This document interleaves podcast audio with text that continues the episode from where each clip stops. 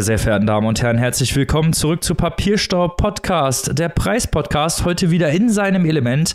Lehnt euch zurück, Füße hoch, hier gibt es wieder Wellness für Literaturfans auf die Ohren. Wie jede Woche. Aber dieses Mal mit ganz vielen Preisen. Erstmal möchte ich natürlich meine preisverdächtigen Mitpodcasterinnen wieder begrüßen. Zum einen aus dem wunderschönen Saarbrücken am Mikrofon am Start, Maike. Salut! Und natürlich auch wieder mit dabei aus dem wunderschönen Hannover dazugeschaltet, Annika. Namaste. Und natürlich auch am Start, ganz irdisch, der Mann aus Münster, Robin. Äh, bonjour. Annika heute ganz spirituell, das kann ja heiter werden. Ei, ja, ei, ei. Wellness und so habe ich gehört und dann schauen wir mal. Okay. Wenn du uns hier gleich mit Yoga ankommst, ne, dann gibt's Ärger. Buchverrenkung. Ich habe es ja schon angekündigt. Preise. Und über den ersten Preis, über den wir heute sprechen möchten, ist der Deutsche Verlagspreis 2023. Insgesamt wurden 64 Verlage ausgezeichnet. Die Staatsministerin für Kultur und Medien, Claudia Roth, hat am 18. Juli in, in Berlin die Preisträger vorgestellt. Es sind, wie gesagt, insgesamt 64 Verlage. Es gibt aber auch noch drei extra dotierte Spitzenpreise, die werden erst im September bekannt gegeben, welche Verlage von diesen 64 die bekommen. Aber erstmal ist jeder Preis schon mal mit 24.000 Euro dotiert, was ja eigentlich eine schöne Sache ist für die ja, literarische Landschaft Deutschland.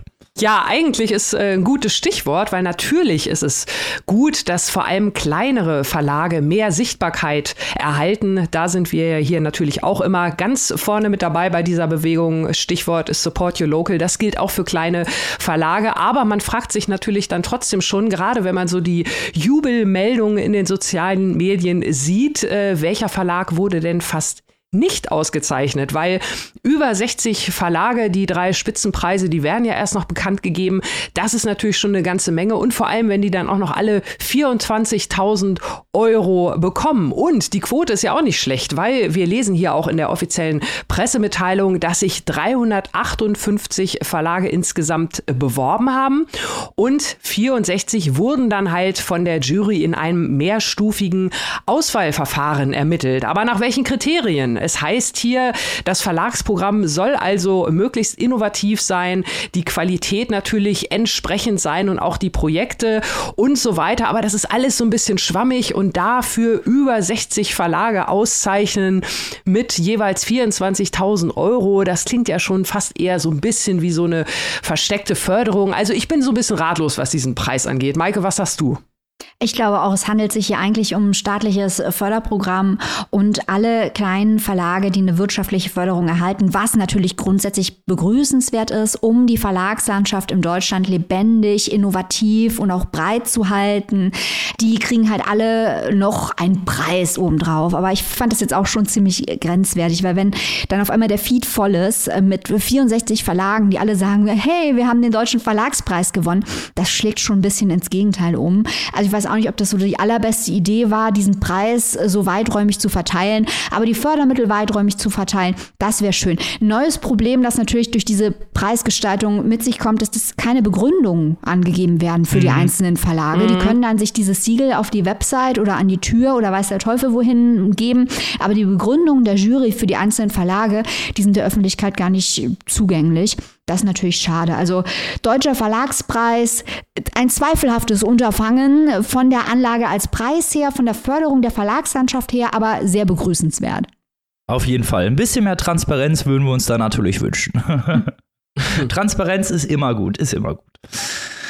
Dann kommen wir doch zum nächsten Preis, auch einem deutschsprachigen Preis, der vom Deutschen Literaturfonds alljährlich vergebene Paul-Celan-Preis für herausragende Übersetzungen ins Deutsche geht in diesem Jahr an Holger Fock und Sabine Müller. Der Preis ist mit 20.000 Euro dotiert, also mega geil. Äh, die Holger Fock und Sabine Müller und übersetzen zum Beispiel bedeutende französische Autoren wie Matthias Enard, Patrick Deville oder jetzt ganz neu ein Buch, das wir auch sehr abgefeiert haben, Die geheimste Erinnerung der Menschen von Mohammad Bougassar. Ja, also wir sind ja hier der Transparenz-Podcast. Wir können uns ja nicht beschweren bei der guten Claudi Roth und dann selber hier intransparent sein. Deswegen Holger Bock und Sabine Müller sind äh, Freunde dieser Show. Grüße gehen raus. Wir waren in Kontakt mit diesen beiden wunderbaren ÜbersetzerInnen im Kontext der Übersetzung von Das Jahresbankett der Totengräber, auch vorgestellt in dieser Show. Könnt ihr nachhören bei uns im Archiv von Matthias Innar. Ein fantastisches Buch, das unfassbar schwer zu übersetzen gewesen sein muss aufgrund der ästhetischen Anlage. Und diese Übersetzung war wirklich fantastisch. Also als wir das jetzt gesehen haben, dass diese beiden den Preis bekommen, da haben wir mal richtig gejubelt. Da hat's die richtigen getroffen. Und dann haben wir gesehen, natürlich wurde hier eine richtig gute Entscheidung getroffen, denn in der Jury sitzt eine andere Freundin dieses Podcasts, die weltweit fantastischste, zumindest äh, unserer Ansicht nach, japanisch Übersetzerin, wo gibt Ursula Gräfe, gehört der Jury zum Porzellanpreis an. Ursula, du bist super, du weißt, wir lieben dich. Also äh, gleich drei unserer LieblingsübersetzerInnen in einer Meldung. So gefällt mir das. Ja, und dann Yay. auch noch für einen Roman, den wir abgefeiert haben. Also Porzellanpreis hier, dreimal Papierstau-Bingo, alle Daumen hoch. Dann gehen wir doch direkt weiter zu einem englischsprachigen Preis und man könnte sagen, dem Preis aller Preise. Der preisigste Preis aller Preise. Ihr könnt euch schon wahrscheinlich denken, worüber wir, wir reden, und zwar den Booker Prize. Wupp, wupp. Wir haben, also wir werden ja nicht müde, über den Booker zu reden, äh, in seiner Gänze, in seinen Nominierungen, in seinen GewinnerInnen. Also wir lieben ja den Booker Prize. Äh, einmal ganz kurz, der Booker Prize ist einer der wichtigsten Preise, literarischen Preise für englischsprachige Werke, der jedes Jahr den besten Roman auszeichnet, der im United Kingdom oder in Irland veröffentlicht wurde. Genau, und der liegt uns besonders am Herzen, der Booker Prize, weil er so ein kleines bisschen die Initialzündung dafür war, dass wir nun Land auf Land ab als Preislisten-Podcast bekannt sind. äh, denn der Booker Prize schafft es seit Jahren, wenn nicht Jahrzehnten, sehr erfolgreich, LeserInnen auf der ganzen Welt in seinen Bann zu ziehen und dazu zu kriegen, die ganze Longlist zu lesen und mit anderen Menschen weltweit zu diskutieren. Also immer wenn die Booker Longlist raus rauskommt, ist es ein globales Lesefest, was natürlich ganz, ganz neue Perspektiven eröffnet. Wenn man Bücher mit unterschiedlichen Themen aus unterschiedlichen Ländern, weil die müssen ja nur englischsprachig, wie Robin sagte, äh, sein, die können dann auch aus, aus Indien kommen, aus Neuseeland kommen, äh, aus einem afrikanischen Land kommen, auch wenn die immer noch unterrepräsentiert sind. Also wir wollen mehr Bücher aus Afrika auf der Buggerliste. Äh, schreibt euch das hinter die Ohren da in London. Das macht einfach Spaß, wenn dann auch LeserInnen mit verschiedenen Perspektiven die Auswahl, das Booker Dozen, das konsequenterweise meistens 13 Titel umfasst, äh, diskutieren. Das ist ein Riesenspaß und das hat uns auch inspiriert zu sagen, so, wir lesen jetzt den deutschen Buchpreis mal komplett, die komplette Longlist und lassen die Bücher gegeneinander antreten. Denn das ist die Hälfte des Spaßes. Am Ende vom Tag ist es immer ein Vergleich Äpfel mit Birnen, weil man Kunstwerke einfach nicht messen und entsprechend auch nicht eins zu eins vergleichen kann. Aber genau so entstehen die interessanten zwischenmenschlichen Diskussionen. Was ist thematisch wichtig? Was ist ästhetisch wichtig? Ist es gut umgesetzt? Wenn ja, warum? Wenn nein, warum? Das hat uns alles der Booker gelehrt, wie man im Rahmen von Preislisten über Bücher sprechen kann. Und das übertragen wir jetzt auf alle möglichen anderen Preislisten. Also große Dankbarkeit von unserer Seite, was den Booker angeht und mittlerweile auch den International Booker, denn der Booker hat einen Zwilling für übersetzte Literatur, also Literatur aus der ganzen Welt, die ins Englische übersetzt wird. Wir erinnern uns, Anfang des Jahres haben wir da schon über Georgi Gospodinov und seine Übersetzerin Angela Rodell gesprochen, die den International Booker in diesem Jahr für Zeitzuflucht sehr zurecht erhalten haben. Schauen wir mal, wer den regulären Booker für englischsprachige Literatur in diesem Jahr mit nach Hause nehmen darf. Denn nächste Woche wird die Longlist verkündet. Und ihr könnt euch vorstellen, wie heiß wir sind. wie gespannt wir schon vor unseren Bildschirmen sitzen. und weil wir so heiß sind, werden wir natürlich auch über die Longlist und alles weitere zum Booker noch im Laufe dieses Jahres ganz ausführlich sprechen. Da wird unsere Steady-Community natürlich wieder die Nase vorne haben. Die werden nämlich nächste Woche schon mal in einem Exclusive Live unsere Spekulationen hören, wer da eventuell alles draufstehen könnte auf der Longlist, die dann am 1. August verkündet wird. Kleine Vorschau, es geht dann weiter mit der Short Shortlist im September am 21. genau und der oder die Gewinnerin des diesjährigen Booker Prize wird dann am 26. November verkündet und da werden wir hier bei uns in unserer Preislisten Podcast Show natürlich auch noch mal das ein oder andere Wort drüber verlieren. So möchte ich es jetzt im Moment erstmal anteasen. Also Booker wird auf jeden Fall noch ein Thema sein. Wir haben uns natürlich schon einmal quer durch die heiß getippten Romane durchgelesen. Äh, da werdet ihr von uns erfahren, warum ein Buch bestimmt nominiert wird, das wir schrecklich finden und warum wir das schrecklich finden. Ihr erfahrt das Neueste von einem jungen Autor, den wir schon länger auf dem Schirm haben, der jetzt einen richtigen Gladiatorenkracher rausgehauen hat. Ihr hört was aus dem Bereich äh, des Southern Gothic und des Serienkiller-Wahnsinns.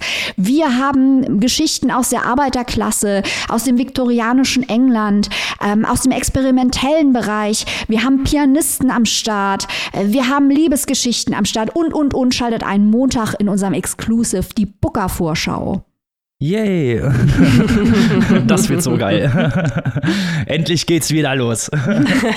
Maike, du bist aber auch eine fiese Teaserin. Die Leute sollen jetzt echt in die Community kommen, weil wenn ihr genau wissen wollt, was Maike da eben so schön nur angedeutet hat, dann hört unser Exclusive am Montag. Ich muss es nochmal sagen, es wird geil. Genau. Und ich möchte auch nochmal betonen, weil wir dazu manchmal Fragen kriegen, Wer in die Exclusive Community auf Steady kommt, der kauft damit keinen Sondercontent. Vielmehr sind es die Leute auf Steady, die die Produktion unserer wöchentlichen Podcast-Folgen sowie die Reportagen, zum Beispiel aus Klagenfurt oder aus Island, unterstützen und produzieren. Das, was wir auf Steady raushauen, ist quasi ein Dankeschön für diese Produktionshilfe. Das nochmal als kleine Erklärung und wir geben unseren Dank mit vollen Händen. Also, wie gesagt, Montag Booker, also wir sind schon heiß. Ich habe so Bock auf den diesjährigen Booker. da gibt es so viele Titel, die es verdient hätten, nominiert zu werden. Also meine Liste der Titel, die es verdient hätten, nominiert zu werden, ist jetzt schon bei 18 mindestens. Und ähm, das heißt, dass ich mich auf jeden Fall ärgern werde. Das wird bestimmt auch wieder entertaining. Random hören wir doch am liebsten. Wie das ausgeht, werdet ihr dann natürlich erfahren. Aber wir kommen doch mal von den Preislisten zu einem Buch, was es definitiv verdient hätte, auf einer Preisliste zu landen. um es jetzt mal oh. direkt Foreshadowing-mäßig hier einzubringen. Willkommen zum ersten Buch. Vater mal von Nikati Usiri, ein Debütroman über eine Familiengeschichte. Was da genau los ist, erzähle ich euch natürlich gleich. Aber erstmal zu Nikati Usiri. Der ist 1988 in Datteln geboren, wuchs mit einer alleinerziehenden Mutter im Ruhrgebiet auf. Dann studierte er neuere deutsche Literatur und Philosophie in Bochum, Istanbul und Berlin. Äh, danach machte er eine Dramaturgieausbildung in Berlin. Er veröffentlichte mehrere Theaterstücke, die sich auf kritische und teils groteske Weise mit Themen wie zum Beispiel männlicher Beschneidung, Immigration und Männlichkeit befassen. Auch Themen, die natürlich sehr interessant sind. Äh, Im Jahr 2021 nahm er auf Einladung von Insa Wilke am Bachmann-Wettbewerb mit seinem Text Morgen wache ich auf und dann beginnt das Leben teil und gewann dort den Kelag-Preis und den Publikumspreis. Und da haben wir ihn auch schon übrigens sehr doll abgefeiert, muss man dazu sagen. Ja, ja. Und ich bin so begeistert, dass wir heute etwas von einem Roman hören, der aus diesem Text entstanden ist oder aus genau. dem dieser Text ein Auszug war. Wir haben seit einem Jahr auf diesen Roman gewartet.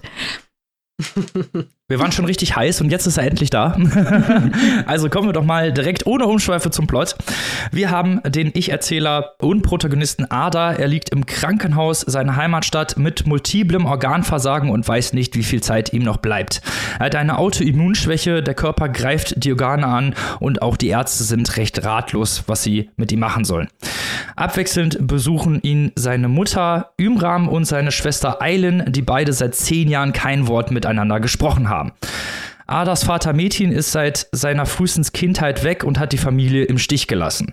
Ada erzählt dann aus der Retrospektive von seiner Kindheit und seiner Jugend. Die Mutter ist nach dem Weggang des Vaters tief getroffen, sie verfällt dem Alkohol, bringt ständig wechselnde Partner mit nach Hause und vernachlässigt ihre Kinder und sich selbst. Schwester Eilen ist älter und musste sich seitdem unfreiwillig um Protagonisten Ada kümmern. Sie hat zugesehen, dass er pünktlich ins Bett kommt, seine Hausaufgaben macht, hat dafür gesorgt, dass Essen auf dem Tisch steht und keiner ihrem kleinen Bruder piesackt. Irgendwann hält Eilen den Druck nicht mehr stand und verlässt die kleine Familie und lässt damit auch Ada bei seiner Mutter zurück und so ein bisschen im Stich. Erstmal, das ist erstmal so viel zum Plot. Unterteilt ist die Geschichte in 22 Kapitel, die meist eine bestimmte markante Situation in dem Leben der verschiedenen Familienmitglieder zeigt. Der Text ist vor allem für den abwesenden Vater Mädchen geschrieben, der auch immer wieder direkt angesprochen wird, um ihm von der Familie zu berichten, die er im Stich gelassen hat und was er auch alles verpasst hat. Es gibt einen häufigen Wechsel zwischen aktueller Zeit im Krankenhaus und Erinnerungen von Ada an seine Kindheit und seine Jugend. Auch die Kindheit und Jugend seiner Schwester und seiner Mutter werden gezeigt, die ihm diese Geschichten am Krankenbett erzählen. Es ist so ein bisschen so eine Aufarbeitung der eigenen Familiengeschichte, auch eine Aufarbeitung von Traumata, die die beiden erfahren haben. Äh, so entsteht ein facettenreiches Bild der Familienmitglieder und ihren Schicksalen, die häufig tragischer Natur sind. Dynamiken und Beziehungen untereinander werden sehr deutlich, ohne zu viele Worte zu verschwenden. Also es sind sehr, sehr organische Figuren und es wird auch nicht zu viel Zeit darauf verbracht, so dem Leser einzuhämmern, okay, so und so stehen die zueinander. Es wird halt alles durch den Text und auch ein bisschen durch die Metaebene erklärt. Die Lesende werden eben hier nicht für dumm verkauft, dass es keine wirklich erklärenden Passagen gibt, sondern alles eben auch im Text sichtbar gemacht wird. Vergleich zum Beispiel Daniela Dröscher aus dem letzten Jahr, wo es ja dann immer so extra Passagen gab, wo so bestimmte Themen erklärt wurden. Das wird hier nicht gemacht und das fand ich natürlich immer schön. Die thematische Umsetzung ist extrem gut gelungen, da auch hier nicht explizit mit dem Holzhammer auf Themen verwiesen wird, sondern alles durch die Erfahrung und Emotionen wiedergespiegelt wird. Strukturelle Diskriminierung und Rassismus wird zum Beispiel durch die Besuche im Ausländeramt gezeigt. Ada und Eileen haben beide keinen Pass und müssen häufig teilweise an ihren Geburtstagen dort auftauchen und werden kritisch beäugt. Auch die Polizei hat immer ein Auge auf Ada und er wird ständig einfach so kontrolliert. Ein weiteres zentrales Thema ist die Einsamkeit und, und die Angst vor dem Verlassenwerden. Sowohl Mütter als auch Schwester werden zwischenzeitlich von der Familie getrennt, was Spuren hinterlässt, die auch hier sehr, sehr deutlich aufgezeigt werden. Ein weiteres interessantes Thema, was ich hier auch sehr, sehr gut umgesetzt fand, war Freundschaft, weil ähm, Ada in seinen Jugendzeiten hat, hat so drei und sehr unterschiedliche Freunde, wie, das, wie dieses Verhältnis zwischen denen dargestellt und wird und auch ihre Beziehung und ihre Freundschaft dargestellt wird, war unglaublich toll, auch gerade aus der Retrospektive, nachdem die sich aus den Augen verloren haben. Also eine wirklich unfassbar gut, gut erzählte Geschichte. Also wir haben hier ganz, ganz viele Facetten. Wir schauen immer mal wieder in verschiedene Charaktere rein. Wir haben natürlich, das ist auf Adas Perspektive, zumindest in seinen Passagen natürlich in, in einer gewissen Weise beschränkt, aber diese Erzählung lebt. Die ist wirklich richtig lebendig und unfassbar mitreißend. Also ich habe wirklich von der ersten bis zur letzten Sekunde äh, an diesen Text gehangen und wollte unbedingt mehr wissen und mehr wissen. Aber ich finde, der Text ist genau so, wie er ist, auch perfekt. Also mir hat ja wirklich gar nichts gefehlt und ich kann, ich bin nur voller Lob, sage ich ganz ehrlich. Annika Maike nach, nach meiner großen Lobhymne wollte mit einsteigen oder wollte mich schelten? mit einsteigen. Yay. Ja, Robin, wie du sagst, ne? Ösiri, Theaterautor, schreibt unheimlich szenisch. Man sieht das alles direkt vor den eigenen Augen. Der Vater wird immer angesprochen, das gibt dem Ganzen eine gewisse Intensität und man kann das wirklich als unterhaltende, intensive, schnelle, smarte Geschichte lesen mit sehr plastischen, sehr anschaulich geschilderten Figuren, wo genau wie du sagst, nach dem Show-Don't-Tell-Prinzip deren Herausforderungen im Leben dargestellt werden. Man kann da aber auch rangehen und kann ein bisschen hin und her interpretieren. Wollen wir das jetzt mal machen? Es geht nämlich ganz viel um Identität. Da ist eine Passage, da wusste ich, oha, das ist spannend und zentral für den ganzen Text. Da heißt es nämlich, fast so schwierig wie Papa zu sagen, ist es für mich hier ich zu sagen. Auch wenn dieses Ich immer ein anderer war, ich werde von mir erzählen, Metin, aber ich werde permanent lügen. Nichts stimmt und doch ist jedes Wort wahr. Es geht hier also, und das ist jetzt schon Foreshadowing auf meine Rezension gleich von einem anderen Buch, auch um Identitätskonstruktion und um die eigene Geschichte.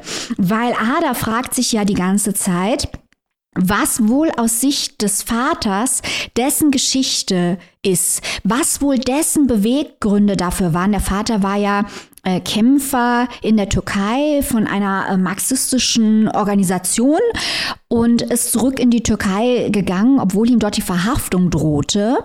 Und er fragt sich natürlich, was ist wohl Mädchens Perspektive? Was hat ihn wohl umgetrieben?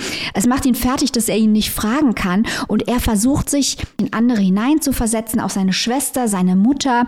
Aber gleichzeitig weiß er natürlich, dass es ein unmögliches Unterfangen ist, am Ende sich selbst oder andere zu verstehen. Trotzdem versuchen wir es immer wieder. Und auch darum geht es eben in diesem Text. Wer erzählt die Geschichte? Wer kennt die wahre Geschichte? Gibt es eine Wahrheit? Und das wird hier so spannend umgesetzt dass man eben diese Konzepte, die hier auf tieferer Ebene verarbeitet sind, an der Oberfläche nicht merkt. Also man sieht quasi das Skelett dieser Geschichte, die Fragen, die die Geschichte stellt, nicht auf den ersten Blick, sondern man liest eine spannende Geschichte und kann dann wirklich auch auf der Satzebene genauer nach Bedeutungen und Verweisen suchen. Mir hat es auch sehr gut gefallen, muss ich sagen. Annika, wie siehst du die Sache? Ja, ich möchte auch in die Jubelarie mit einstimmen zu allem, was ihr gesagt habt. Also wirklich ein wirklich, wirklich tolles Buch. Äh, alles, was ihr gesagt habt und noch mehr. Ähm, ein richtiger Page-Turner, möchte ich auch fast ja. sagen. Und Maike, du hast das gerade schon so schön aufgedröselt, äh, wie es dort mit Ada und seinem Vater ist, sozusagen der männlichen Seite der Familie. Und Robin, du hast auch schon mal auf Ada und seine Jungs-Clique, so möchte ich es mal nennen, bist du da eingegangen. Das gefällt mir, hat mir auch beides richtig gut gefallen, jeweils ein kleiner Mikrokosmos. Aber ich finde, es ist auch ein ganz, ganz tolles Buch über Frauen, weil ja dort drei Frauengenerationen auch so ein bisschen, äh, an denen wird ja auch ja die Identität und wie sich die Identität auch durch den, durch die, die, das Verlassen der Heimat beziehungsweise das teilweise wieder zurückgehen auch, auch ändert oder verändert. Also natürlich Ümram, die Mutter von Ada und seiner Schwester, die Schwester und dann aber auch die Mutter von Ümram, also die Ane Ane, also die Großmutter von, von allen, von den beiden Kindern. Und äh, das fand ich halt auch mal sehr, sehr spannend, vor allem wie Ösiri das erzählt, durch die verschiedenen Blickwinkel, dass man verschiedene Hintergründe, Personen sieht und er springt ja auch sehr viel hin und her. Also auch das ist ja wirklich sehr, sehr anspruchsvoll gestaltet, ohne dass man irgendwie den Überblick verliert. Und er macht da ja dann ein richtiges Sittengemälde dieser Familie und den Menschen, die ja sie beeinflusst haben. Also da spielen ja auch noch Geschwister der Mutter eine Rolle, deren Kinder Kinder, die dann Cousinen, Cousins, Freunde, Freundinnen sind. Und ich finde, das ist ein unfassbar tolles Panorama einer Gesellschaft, einer Familie, die natürlich zu Deutschland dazugehört. Das ist selbstverständlich, das sollten wir auch nochmal sagen. Und die aber alles andere als klischeehaft gezeichnet ist. Also das, das wollte ich auch nochmal sagen. Das hat mir wirklich unfassbar gut gefallen. Also um nochmal Ümram, die Mutter, die ja so ein bisschen Dreh- und Angelpunkt zwischen den Generationen ist, die selbst also aus der Türkei von ihren Eltern, die erste GastarbeiterInnen-Generation war, nachgeholt wurde und dann auch erst in Deutschland ihren späteren Mann, Adas Vater, kennengelernt hat, die also die Generation ist, die so ein bisschen zwischen den Welten schwebt, vielleicht noch mehr als alle andere, die in Deutschland selbst dann versucht, überkorrekt Deutsch zu sprechen, ihre, äh, ja, versucht möglichst alles richtig zu machen, also gar nicht so, wenn man immer so denkt, eher so dieses klischeehafte Bild von den Eltern, die nicht so Deutsch kennen. Hier ist es das genaue Gegenteil. Also ich fand das wirklich, wirklich ein richtig toller Einblick und super spannend. Und auch, Maike, du hast nochmal gesagt, die, der Theaterhintergrund mit dem Szenischen, also das kann man natürlich auch, äh, sollte man auch nochmal äh, betonen, auf die Dialoge ausweiten, die also wirklich auch richtig gut geschrieben sind. Einfach mal gut sagen. Mhm. Also wirklich ein super Debüt hat mich auch äh, gefesselt. Und Robin, du hast es eingangs gesagt, das hat auf jeden Fall eine Nominierung für diverse Preise verdient. So wollen wir es doch mal sagen hier. Ja. Deutscher Buchpreis. Looking at you. ja, erstmal danke für eure Ausführungen. Das sind wirklich sehr, sehr, sehr interessante Punkte, auch die ihr nochmal gesagt habt, auch mit den Frauencharakteren. Das hat mir auch total gut gefallen, Annika. Auch mit dieser Identitätsfindung. Äh, Maike, da gibt es ja auch teilweise, es gibt eine Szene, in der diese Szene immer wieder geschildert wird. Die wird dann dann, da wird gesagt, okay, das und das ist passiert und dann sagt er, nee, ist doch nicht so mhm, gewesen. Genau. Und dann genau. wiederholt er das mhm. wieder. Und da ist dann wieder auch die Frage dieser Identitätsbildung und auch ein bisschen des verlässlichen Erzählers beziehungsweise ja. unverlässlichen Erzählers.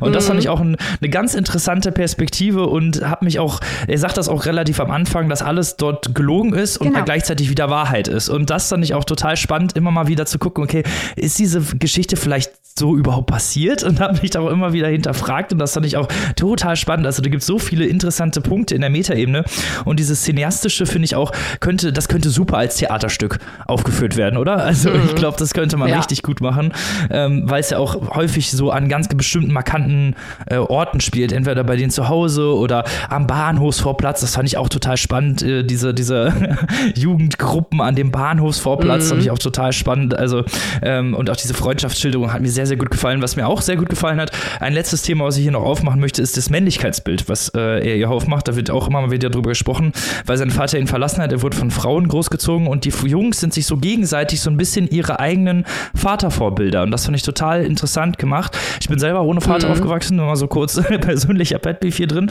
Ähm, und weiß, wie schwierig das ist, wenn man keine männlichen Vorbilder hat. Das heißt nicht, dass man unbedingt welche haben muss, aber man schaut halt eben doch schon natürlich automatisch in die Richtung von Männern, um zu gucken, wie man selber vielleicht als Mensch und als Mann auch in der Gesellschaft dastehen möchte. Und das fand ich auch sehr schön, wie das immer mal wieder hier angesprochen und ausgearbeitet wurde.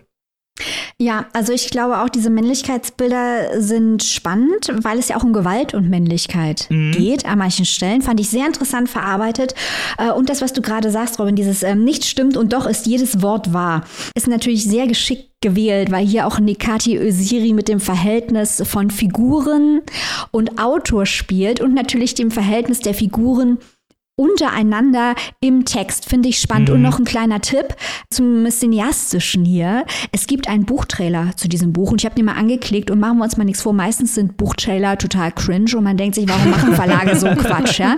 Und ich habe da drauf geklickt und habe das Schlimmste befürchtet und das war fantastisch. Es war wie ein Kinofilm. Das war unfassbar. Ich dachte, Wahnsinn. Also der Nikadi Öziri ist hier angetreten, um die Filmrechte zu verkaufen. Anders kann man das nicht interpretieren. Das ist der beste Buchtrailer, den ich, glaube ich, jemals gesehen habe. Also nicht schlecht. Ich bin mal gespannt, äh, was der gute Nikati Öziri mit dem Buch hier erreichen kann. Ich hole jetzt hier mal die ganz große Vergleichskeule raus. Ich habe schon mit von ein paar Leuten gehört, hier, das wäre wie Jins. Ich finde, das ist tausendmal besser als Jins. Mhm, Wenn Vergleich, dann mit Sascha Stanicics Herkunft.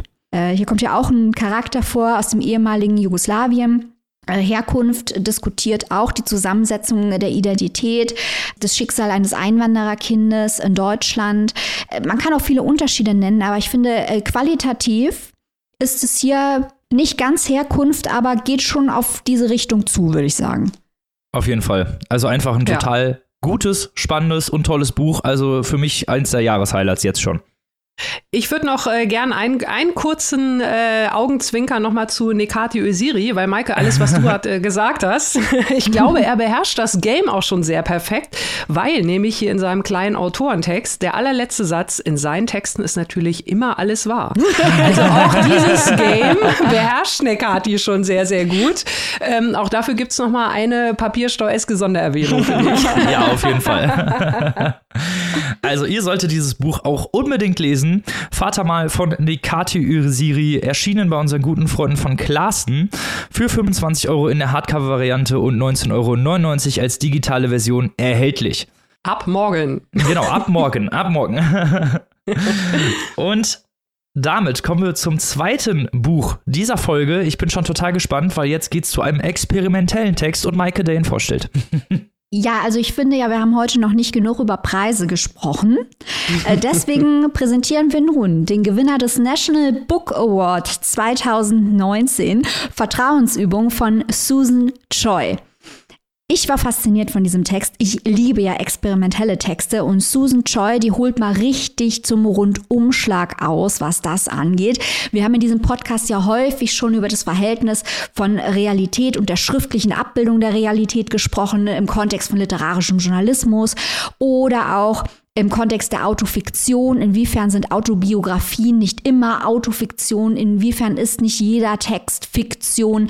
Diese Themen treiben uns hier seit Jahren um und Susan Choi, die setzt jetzt noch einen drauf mit Vertrauensübung. Denn Literatur funktioniert ja nur, wenn wir davon ausgehen, dass das, was uns erzählt wird, in der erzählten Welt wahr ist. Das ist das Prinzip der Literatur. Wenn wir jeden Satz anzweifeln würden, könnten wir keinen Text lesen. Susan Choi versucht uns jetzt aber in Vertrauensübung genau diese Sicherheit zu nehmen und erzählt uns mit jedem Schlenker, den sie hier macht, und das sind einige, dass das, was davor gesagt wurde, so eigentlich gar nicht stimmt. Und trotzdem ist es ein Page-Turner. Hm. Schauen wir mal auf die Plot-Ebene. Wir haben es hier mit einem äh, MeToo-Roman zu tun und auch mit einem Rache-Roman. Im Mittelpunkt stehen Sarah und David. Äh, Sarah ist eine Außenseiterin, David ist so ein reiches Kind. Die besuchen in den frühen 80ern als Teenager eine sehr bekannte, ein Kunstgymnasium, eine Arts High School in einer nicht näher benannten größeren Stadt im Süden der USA. Sie sind also in einem Umfeld voll mit angehenden KünstlerInnen, die träumen davon, auf der ganz großen Bühne groß rauszukommen.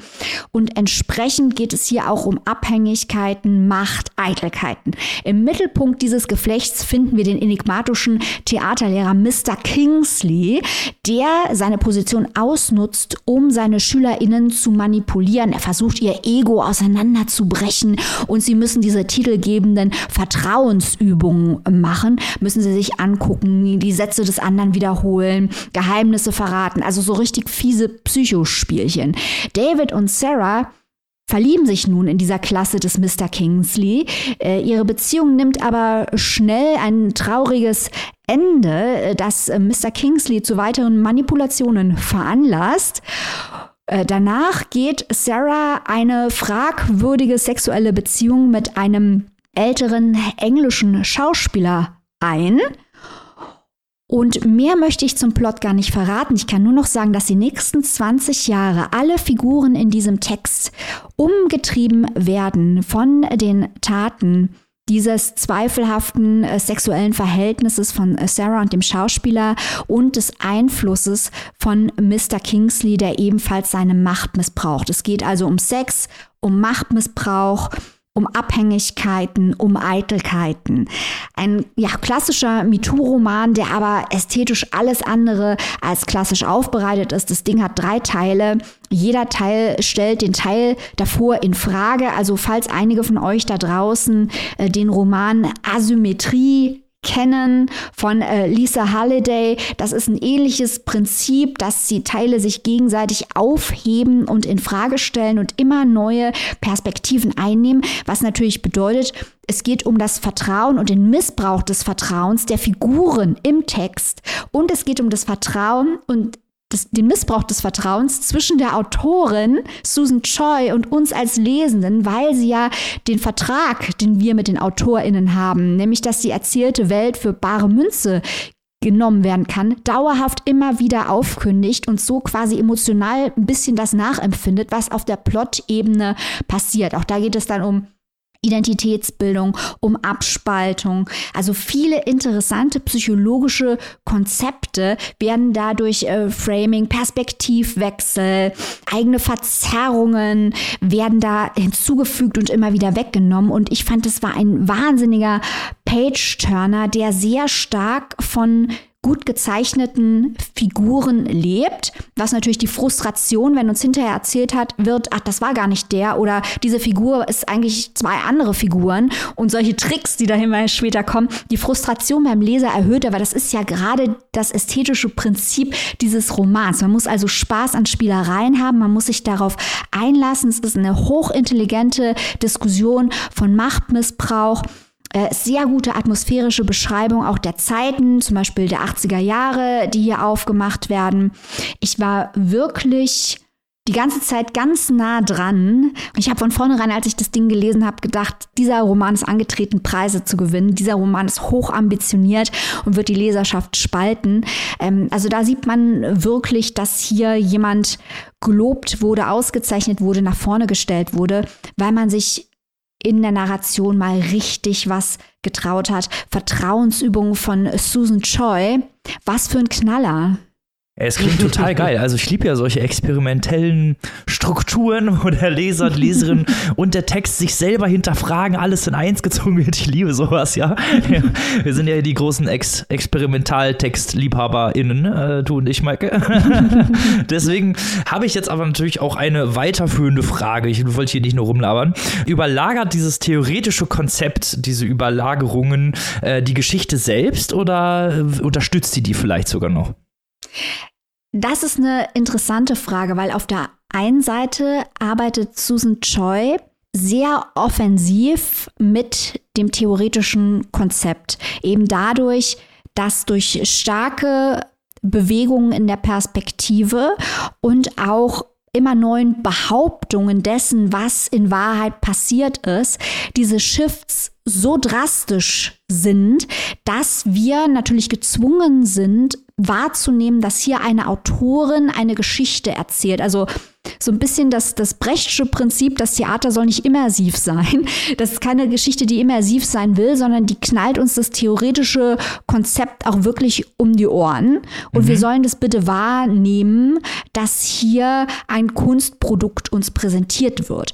Gleichzeitig sind aber die Figuren und auch die Szenen sehr lebendig. Also die einzelnen Teile, die dann immer wieder aufgehoben werden, sind für sich unheimlich schlüssig, was natürlich das theoretische Konzept verstärkt. Weil wenn wir da eine junge Frau kennenlernen, die von einem Mann missbraucht wird und wir fühlen mit ihr mit und wir sind wütend auf diesen Mann und im nächsten äh, Teil wird uns erzählt, ja eigentlich war es ja ganz anders. Mit dieser Frustration arbeitet Susan Choi und das ist natürlich wahnsinnig spannend, weil es halt auch zeigt oder in Frage stellt, wie Frauen, deren, denen ein Machtmissbrauch äh, geschieht, wie sie ihre eigene, die Hoheit über ihre eigene Geschichte überhaupt behalten können welche mhm. Möglichkeiten es da gibt, welche psychologischen Reaktionen es gibt. Also es ist durchaus ein, ein feministischer Roman, aber der arbeitet wirklich auf einer sehr komplexen Ebene und mutet uns das auch zu, während die Teile an sich auch als Erzählung gut funktionieren. Das ist die Komposition, die es so experimentell macht. Ah, ja, aber das ist doch, das ist doch eigentlich die perfekte Version, oder nicht? Dass man beides hat, beide Seiten der Medaille. Experimentell auf der einen Seite, Plot nochmal auf der anderen Seite, dass beides gut funktioniert im Zusammenhang. Ich fand es spannend, weil es auch eben sich für seine eigene Ambition nicht entschuldigt. Das hatten wir auch letzte Woche mhm. bei Tess Ganti, das hat uns nicht so gut gefallen. Aber was uns daran gefallen hat, war, dass es sich für seine Ambition nicht entschuldigt. Und das muss man diesem Buch hier auch zugute halten.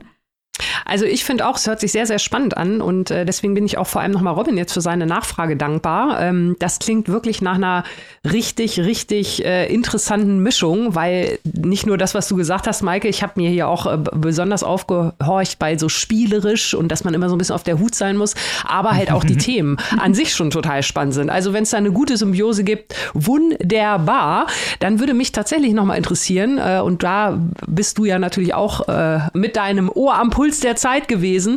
Wie wurde denn das aufgenommen, als die gute Susan Choi den National Book Award mit diesem experimentellen Roman gewonnen hat? Also dieses Buch hat wirklich die Leserschaft gespalten. Also das haben die Leute geliebt oder sie haben es gehasst, weil das Buch eben keine Rücksicht auf die Leser nimmt und weil man, wie ich eingangs sagte, halt wirklich bereit sein musste, auch mitzugehen. Wenn die Autorin zwischendurch drei, vier Mal sagt, hm, eigentlich war es aber vielleicht anders. Dieses Fragmentarische, das ist aber gerade der Clou. Also man muss sich darauf auch einlassen und muss wissen, dass Susan Choi angetreten ist, um LeserInnen auf dieser Ebene zu frustrieren. Zumal darf man ja auch nicht unterschätzen, also warum besuchen denn diese SchülerInnen eine Kunsthochschule, eine, eine Kunstschule?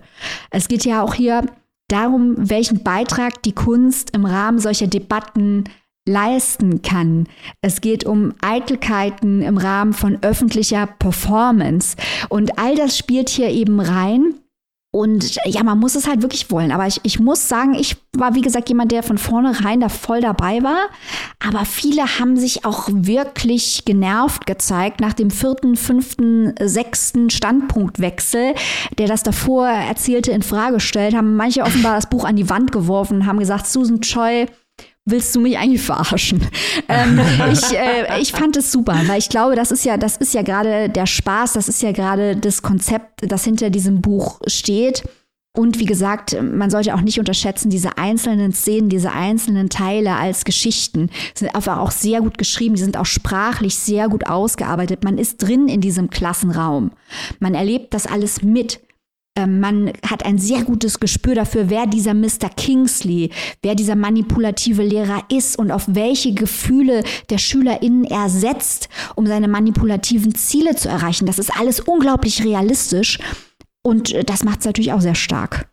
Mega gut. Wenn die ZuhörerInnen sich auf dieses tolle Experiment einlassen wollen, wo und für wie viel können sie das tun, liebe Maike? Vertrauensübung. Ein Roman von Susan Choi in der Übersetzung von Tanja Handels und Katharina Martel ist erschienen bei unseren Freunden vom Kiona Verlag. Das Hardcover, das sehr schön aussieht, viel schöner als die englischsprachigen Ausgaben, kostet 25 Euro und die keimfreie E-Book-Edition ist für 18,99 erhältlich. Sehr, sehr schön. Damit kommen wir zum letzten Roman dieser Folge und jetzt geht's in die Kunstszene von New York in den 60er Jahren und Annika, die das Buch vorstellt. genau, wir unternehmen jetzt eine Zeitreise in die 1960er Jahre und zwar mit Nicole Flattery und ihrem Debütroman Nichts Besonderes. Wir haben es hier mit einer Geschichte zu tun, die als Rückblende erzählt wird. Und zwar von unserer mittelalten Protagonistin May, die zurückblickt auf ihr 17-jähriges Ich im Jahr 1966. Damals war May ziemlich unglücklich. Sie hatte sich mit ihrer besten Freundin verkracht. Sie war auf einen Herzensbrecher reingefallen und hat sich auch ständig über ihre Mutter geärgert, die alleinerziehend ist, viel Alkohol getrunken hat und immer wechselnde Männerbekanntschaften hatte. May ist also unglücklich, einsam, streift durch die Straßen von New York und durch einen Zufall bewirbt sie sich in der sogenannten Factory. Das war damals 1966 das Atelier von Andy Warhol mitten in Manhattan und das war auch ein ja, ein Kunstraum an sich, ein großes Loft, mit Farbe besprüht, mit Folie abgedeckt, die Fenster, dass man gar nicht wusste, was ist da Tag oder Nacht draußen. Und dann haben sich da also rund um die Uhr alle möglichen Menschen die Klinke in die Hand gegeben. KünstlerInnen, MusikerInnen, Stars, Sternchen, Freaks. Da wurde gefeiert, da wurde gearbeitet, da ist Kunst entstanden, da wurden Drogen genommen alles etwas durchgedreht und May landet also genau in dieser Szene, aber sie landet hinter einem Schreibtisch und zwar hat sie nämlich, ja, sozusagen kommt sie da ins Sekretärinnenchor mit noch drei anderen jungen Frauen, Anita, Dolores und Shelley und mit denen arbeitet sie dort zusammen. Und sie und Shelley haben die besondere Aufgabe, das muss man wissen, Andy Warhol hat also ein großes, großes Projekt angelegt. Er hat ganz, äh, ja, also eigentlich alle Gespräche, die dort in der Factory stattfanden, aufgenommen mit einem Aufnahmegerät über mehrere Jahre hinweg. Alle Leute mussten sich dort mehr oder weniger so ein bisschen offenbaren. Es wurde halt alles auf Tape aufgenommen, was dort erzählt wurde.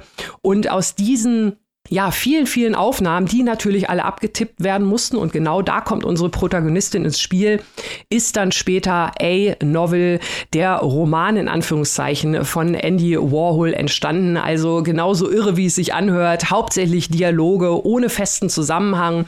Und unsere Protagonistin hat also die Aufgabe, diese Tapes über mehrere Monate hinweg abzutippen. Das hat den Effekt, dass sie zum einen ganz, ganz, ganz nah dran ist an dieser Szene, weil sie natürlich, ja, das Gefühl hat, dass die ihr alles erzählen, weil sie den ganzen Tag diese Tapes hört von natürlich äh, Edie Sedgwick, die Muse von Andy Warhol damals oder von Undine, einen zu der Zeit auch recht bekannten Schauspieler, weil er halt einer von Andy Warhols Superstars war und die sprechen da natürlich völlig unverblümt über Sex, über auch Homosexualität homosexuellen Sex, was natürlich äh, für May auch noch alles ganz, ganz neu ist. Und sie tauchte also richtig ein. Sie hat das Gefühl, sie bekommt Beichten mit und sie sieht sich irgendwie auch immer so ein bisschen mehr als Autorin, die diese Geschichte so ein bisschen mitschreibt. Sie ist also anfangs sehr, sehr fasziniert von der ganzen Szene, aber je länger diese Arbeit äh, voranschreitet und sie länger, je weiter sie dort rein eintaucht in diese Clique, desto mehr offenbaren sich natürlich auch äh, nicht so schöne Dinge. So möchte ich es mal,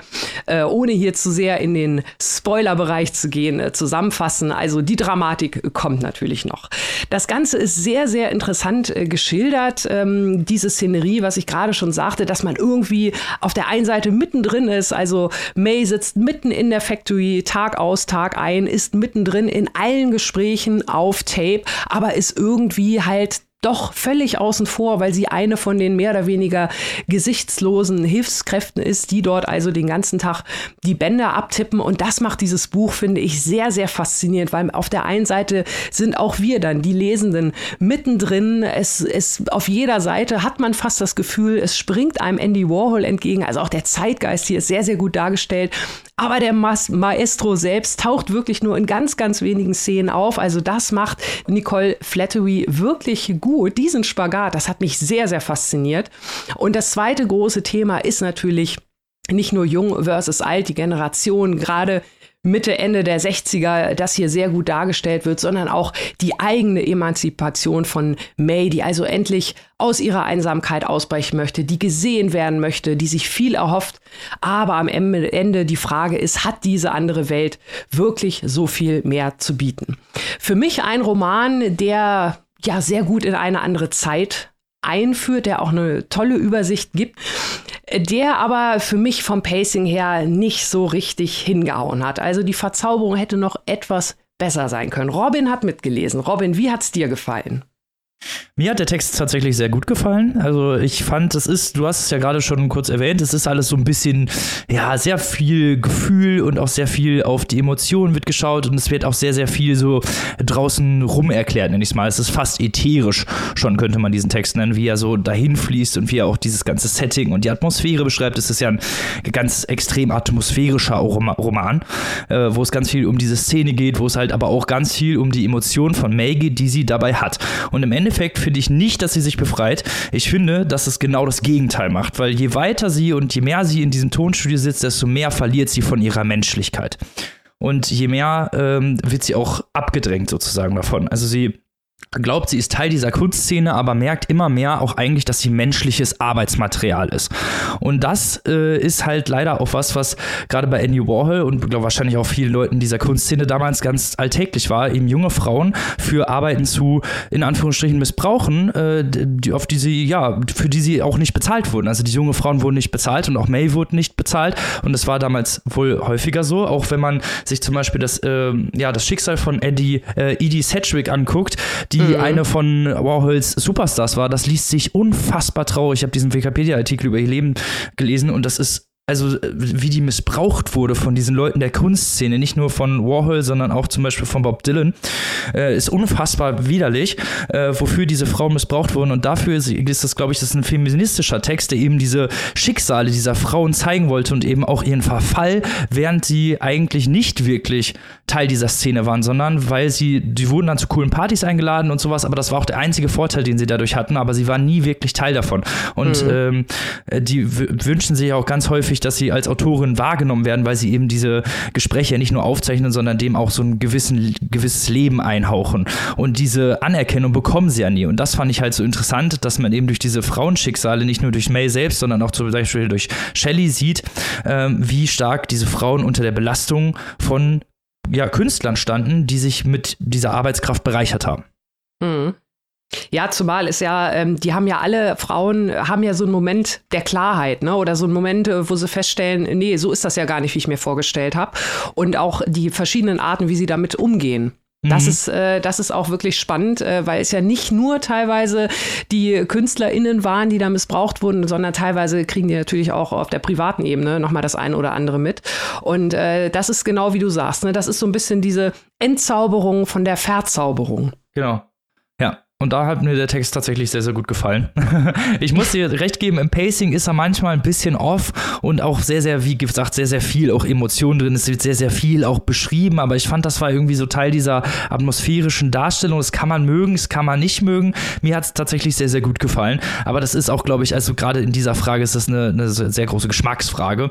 Ähm, ich fand's, ich fand's super und ich fand auch diese Darstellung sehr, sehr interessant, auch wie man am Anfang selber so ein bisschen verzaubert wird von dieser Kunstszene. Mhm. Man wird ja selber da so ein bisschen bisschen mit reingezogen mhm. und ist selber so, oh krass, und äh, jetzt ist sie da voll mit drin und irgendwann merkt man, wie unfassbar, ja, niederschmetternd das auch einfach ist, weil keine Bezahlung, äh, eigentlich so ein ganzes, ganzer Rausch, dann täglich acht Stunden arbeiten und im Endeffekt keine Anerkennung dafür bekommen, das fand ich total interessant. Also ähm, ein, ein recht bedrückender, aber gleichzeitig auch äh, sehr interessanter Coming-of-Age-Roman.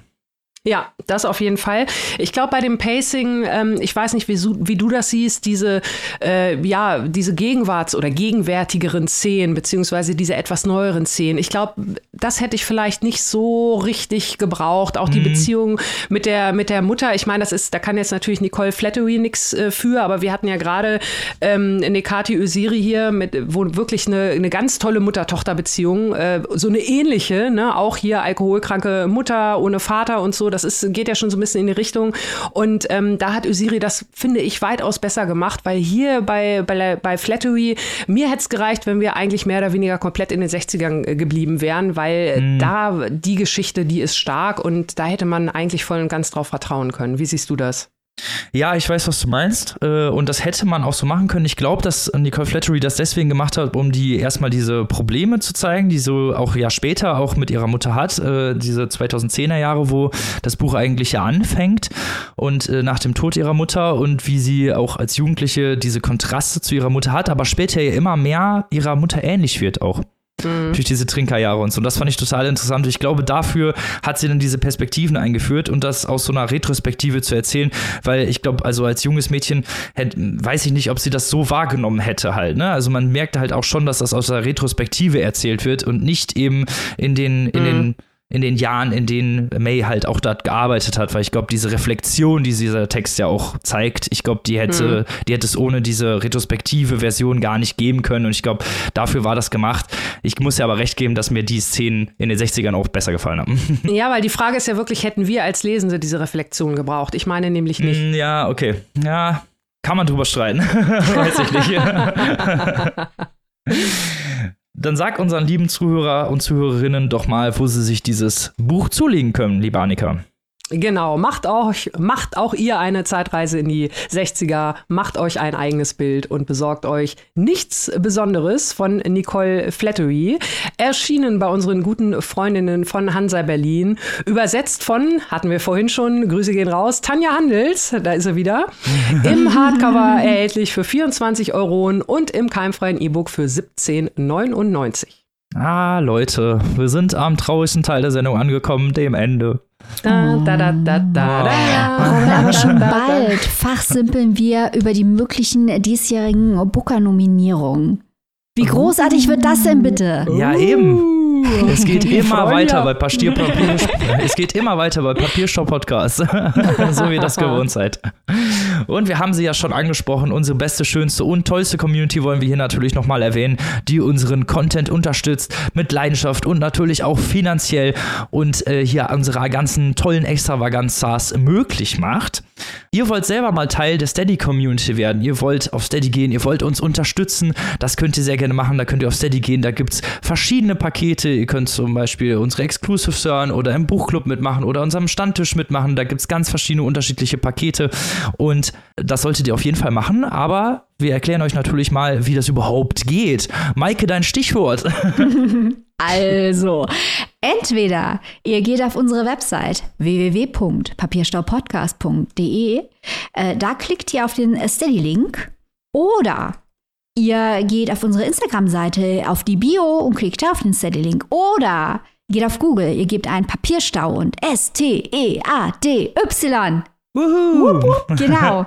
Und dann seid ihr mit dabei bei Steady. Wenn ihr aber sagt, nein, ich möchte nicht dauerhaft irgendwo Mitglied werden, habe ich keinen Bock drauf, stehe auch nicht auf Community, ich bin Punkrock-Außenseiter, ich operiere anonym und aus dem Untergrund oder so, möchte aber trotzdem diese Show unterstützen, dann könnt ihr auch auf unseren PayPal-Link klicken auf unserer Website und da einfach so viel Geld dalassen, wie ihr für angemessen haltet nutzen wir alles zur Produktion dieser Show oder auf unserer Website seht ihr auch unser Firmenkonto. Auch dort könnt ihr einfach Geld drauf überweisen, einmalig, mehrmalig, so viel ihr möchtet.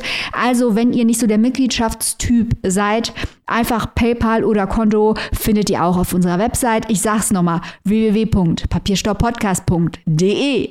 Yay! Und mit diesen wunderschönen Informationen entlassen wir euch wie immer ins Wochenende. Nein, nicht, noch nicht ganz, aber wir sind natürlich nächste Woche wieder am Start, wie immer, mit drei tollen Neuerscheinungen. Bis dahin, liebe Leute, wie immer, gehabt euch wohl, lest was Gutes und bleibt gesund und natürlich so toll, wie ihr schon immer seid. Bis dahin, liebe Leute, auf Wiedersehen. Tschüss. Tschüss.